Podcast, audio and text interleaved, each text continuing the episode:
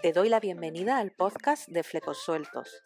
Soy Carmen Barón y en este espacio vamos a hablar de marketing de contenidos, redes sociales, productividad y todo aquello relacionado con mejorar nuestra visibilidad.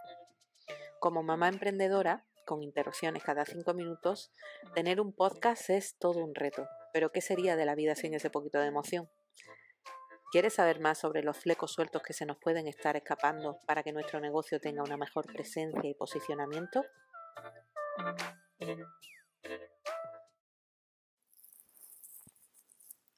Hay varias maneras de humanizar una marca. Eh, un estilo coloquial, hacer vídeos en directo, crear tu marca personal.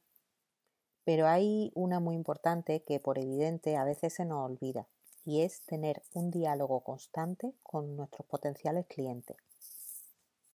Las redes sociales nacieron para crear relaciones entre seres humanos y si tratamos a nuestros seguidores como plantas a las que hablamos de vez en cuando pero con las que no mantenemos una conversación, es difícil que se conviertan en clientes. Me explico.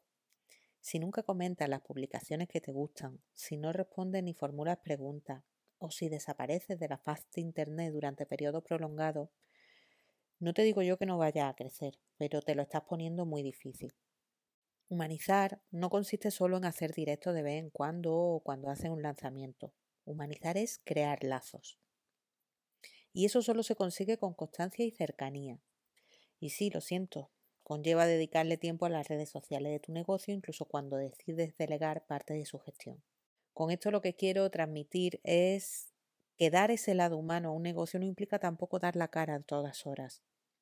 A veces parece que si no eres capaz de salir en vídeo o haciendo un directo en Instagram, no vas a poder llegar a tener un negocio online.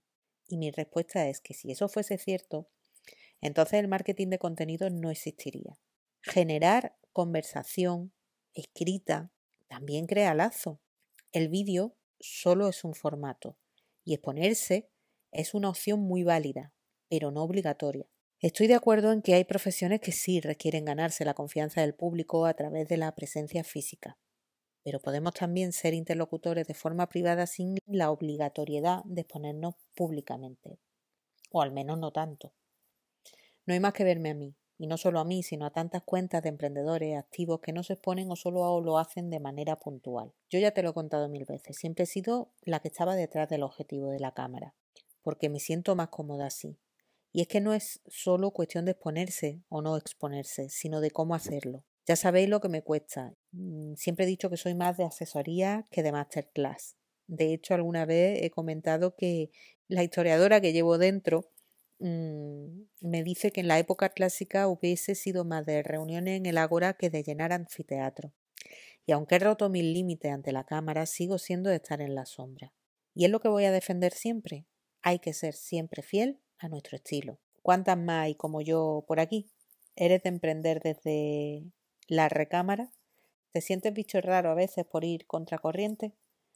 Quizás mi visión de lo que es humanizar una marca no coincida con la tuya, pero tanto si sí como si no, me gustaría que me lo contaras. El marketing de contenido existe desde mucho antes que Instagram estableciera el vídeo como formato a conseguir mayor alcance. Espero tu feedback.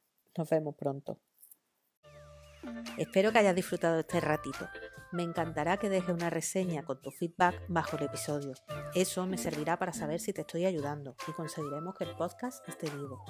Puedes encontrar más contenido en www.flecosueltos.com o buscarme en redes sociales como arroba flecosueltos. Gracias por acompañarme.